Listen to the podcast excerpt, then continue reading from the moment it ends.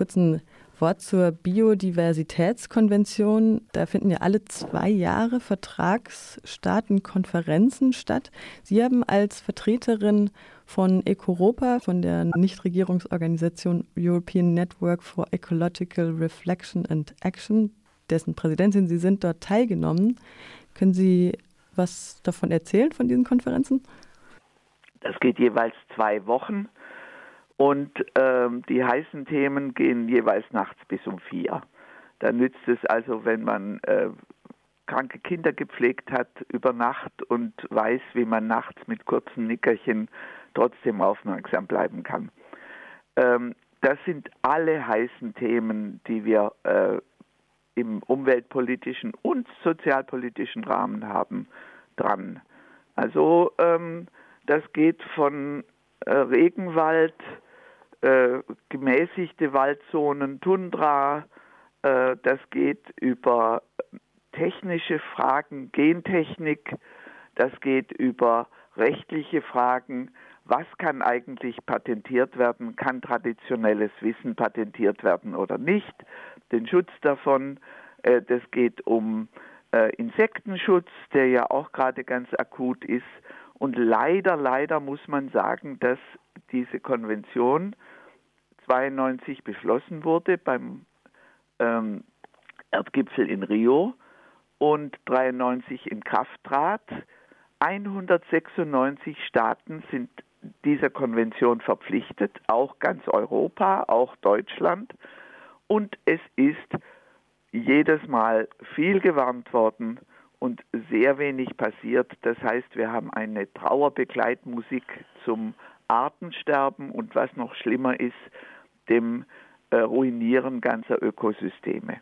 Der CBD, wird ja kurz abgekürzt, ist ein völkerrechtlicher Vertrag zwischen souveränen Staaten ratifiziert.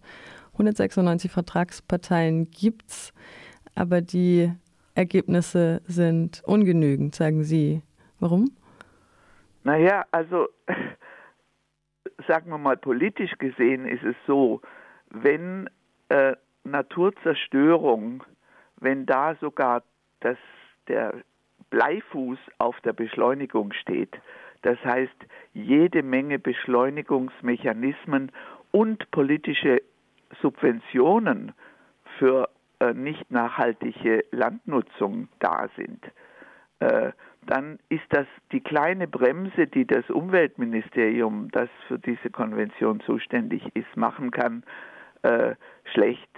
Also äh, bestenfalls stottert der Motor etwas, aber äh, bisher haben wir keine nachhaltige Nutzung der Biodiversität. Und diese Konvention ist über Erhaltung, also Naturschutz, nachhaltige Nutzung, die unsere ganze Flächennutzung betrifft und gerechten Vorteilsausgleich für die Nutzung. Das heißt, die Länder, die viel Biodiversität zur Verfügung stehen, müssen gerecht beteiligt werden an den Nutzen. Auch der, das Insektensterben ist gerade ein großes Thema, wie Sie es auch gerade schon erwähnt haben. Es gibt ja derzeit das Volksbegehren Rettet die Bienen. Hier wird vor allem Unkrautgiften und sogenannten Pflanzenschutzmitteln die Schuld gegeben, dass die, das Insektensterben so weit vorangeht, wie es vorangeht. Jetzt wollte ich nochmal auf die Subventionen zu sprechen kommen, die Sie gerade auch angesprochen haben. Also ich kenne das immer nur so Wachse oder weiche. Also wenn es jetzt auf landwirtschaftliche Betriebe ähm, gemünzt ist, die sind gezwungen, quasi zu erweitern, ihre Stelle zu erweitern, ihren, ihre Fläche zu erweitern und dann wahrscheinlich auch mehr Gifte zu verwenden als logische Schlussfolgerung. Und ansonsten können sie ihren Betrieb nicht finanzieren. Ist das ungefähr so, wie das Subventionssystem funktioniert? Habe ich da ein richtiges Bild von? Leider äh, funktioniert das so, dass wir nicht nur ein Biodiversitätssterben und ein Bienensterben, sondern auch ein Höfesterben haben. Äh, das ist, kann hier aufgefangen werden, weil andere Arbeitsplätze zur Verfügung stehen in äh, Ländern der dritten Welt, wo teilweise 50 und mehr Prozent der Bevölkerung ländliche Bevölkerung sind, ist das furchtbar. Und wenn man bedenkt, dass laut FAO, das ist die Welternährungsorganisation, ähm, über 70 Prozent der tatsächlich Hungrigen von den armen Kleinbauern ernährt werden, dann ist alles, was die Biodiversität, das ist das, wovon sie leben, kaputt macht, noch katastrophaler dort. Wir können immer importieren. Die Reichen können immer überleben. Es geht um die, die nicht so viel haben, und zwar dauerhaft. Derzeit wird ja auch, habe ich so ein bisschen das Gefühl, die kleinbäuerliche Bevölkerung hier in Deutschland auch ein bisschen gegen diese Umweltbewegung ausgespielt mit dieser grüne Kreuz-Aktion.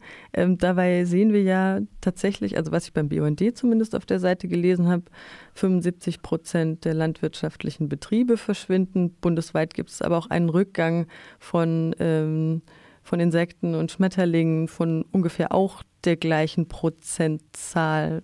Naja, also eine direkte äh, Verbindung 1-1 zu jedem äh, äh, kaputtgegangenen Hof, pleitegegangenen Hof, gibt es dann so und so viel äh, Prozent Schmetterlinge, die verschwinden. So geht das nicht. Aber es ist eine, ein falsches politisches Anreizsystem. Und äh, es ist immer ganz schwierig. Zum einen wird dann immer gesagt, ja Leute, ähm, verwendet keine, keine Plastikeinkaufstüten und kauft so und so ein. Äh, das ist gut, das ist notwendig, das ist ein Beweis für uns, dass wir was machen können. Auf der anderen Seite müssen wir gucken, dass das, was richtig ist, richtig zu tun ist, auch äh, leicht zu machen ist. Und da setzt dann die Politik ein. Denn lauter einsame Helden, so ändert man das nicht. Also der Titel der Veranstaltung heute Abend ist ja, wie lokale Natur- und Umweltschutzgruppen das Übereinkommen über die biologische Vielfalt nutzen können. Jetzt gebe ich die Frage einfach an Sie. Wie können Sie sie denn nutzen? Ach, wissen Sie, es gibt unglaublich viele gute Beschlüsse, die dort gefasst wurden. Äh, diese Beschlüsse werden von äh, indigenen Völkern, von Kleinbauern, von äh, Gewerkschaftern, äh, von Gärtnern, von Imkern äh, genutzt, weltweit. Und dieses Nutzen von Beschlüssen, wo man sagt, das habt ihr gemeinsam 196 Staaten beschlossen. Jetzt setzt es äh, gefälligst um. Also auf jeden Fall gibt es da sehr viele gute Beschlüsse.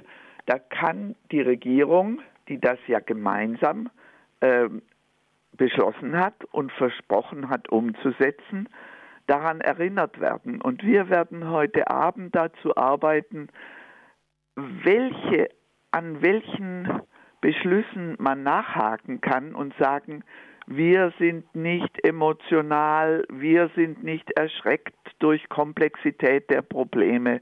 Ihr habt das beschlossen, setzt es gefälligst um und unser Beitrag als Bürger wird folgender sein. Und da, wo lokale Aktion und die internationalen Beschlüsse, aber auch Bedürfnisse der biologischen Vielfalt äh, zusammenkommen können. Darüber werden wir uns heute Abend unterhalten. Dann sind wir sehr gespannt auf die Veranstaltung. Eine gemeinsame Veranstaltung des BUND Regionalverbands Südlicher Oberrhein und der BUND Gruppen Schönberg und Staufen Sulzburg. Christine von Weizsäcker, Sie werden heute Abend sprechen über dies, das Thema Biodiversität in Gefahr und wie lokale Natur- und Umweltschutzgruppen das Übereinkommen über biologische Vielfalt nutzen können. Haben Sie noch einen Teaser für heute Abend?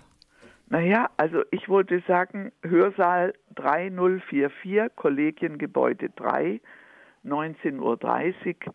Und da gucken wir, wie wir zusammen das, was nötig ist, auch durchführen und gleichzeitig dafür sorgen, dass es einfacher gemacht wird.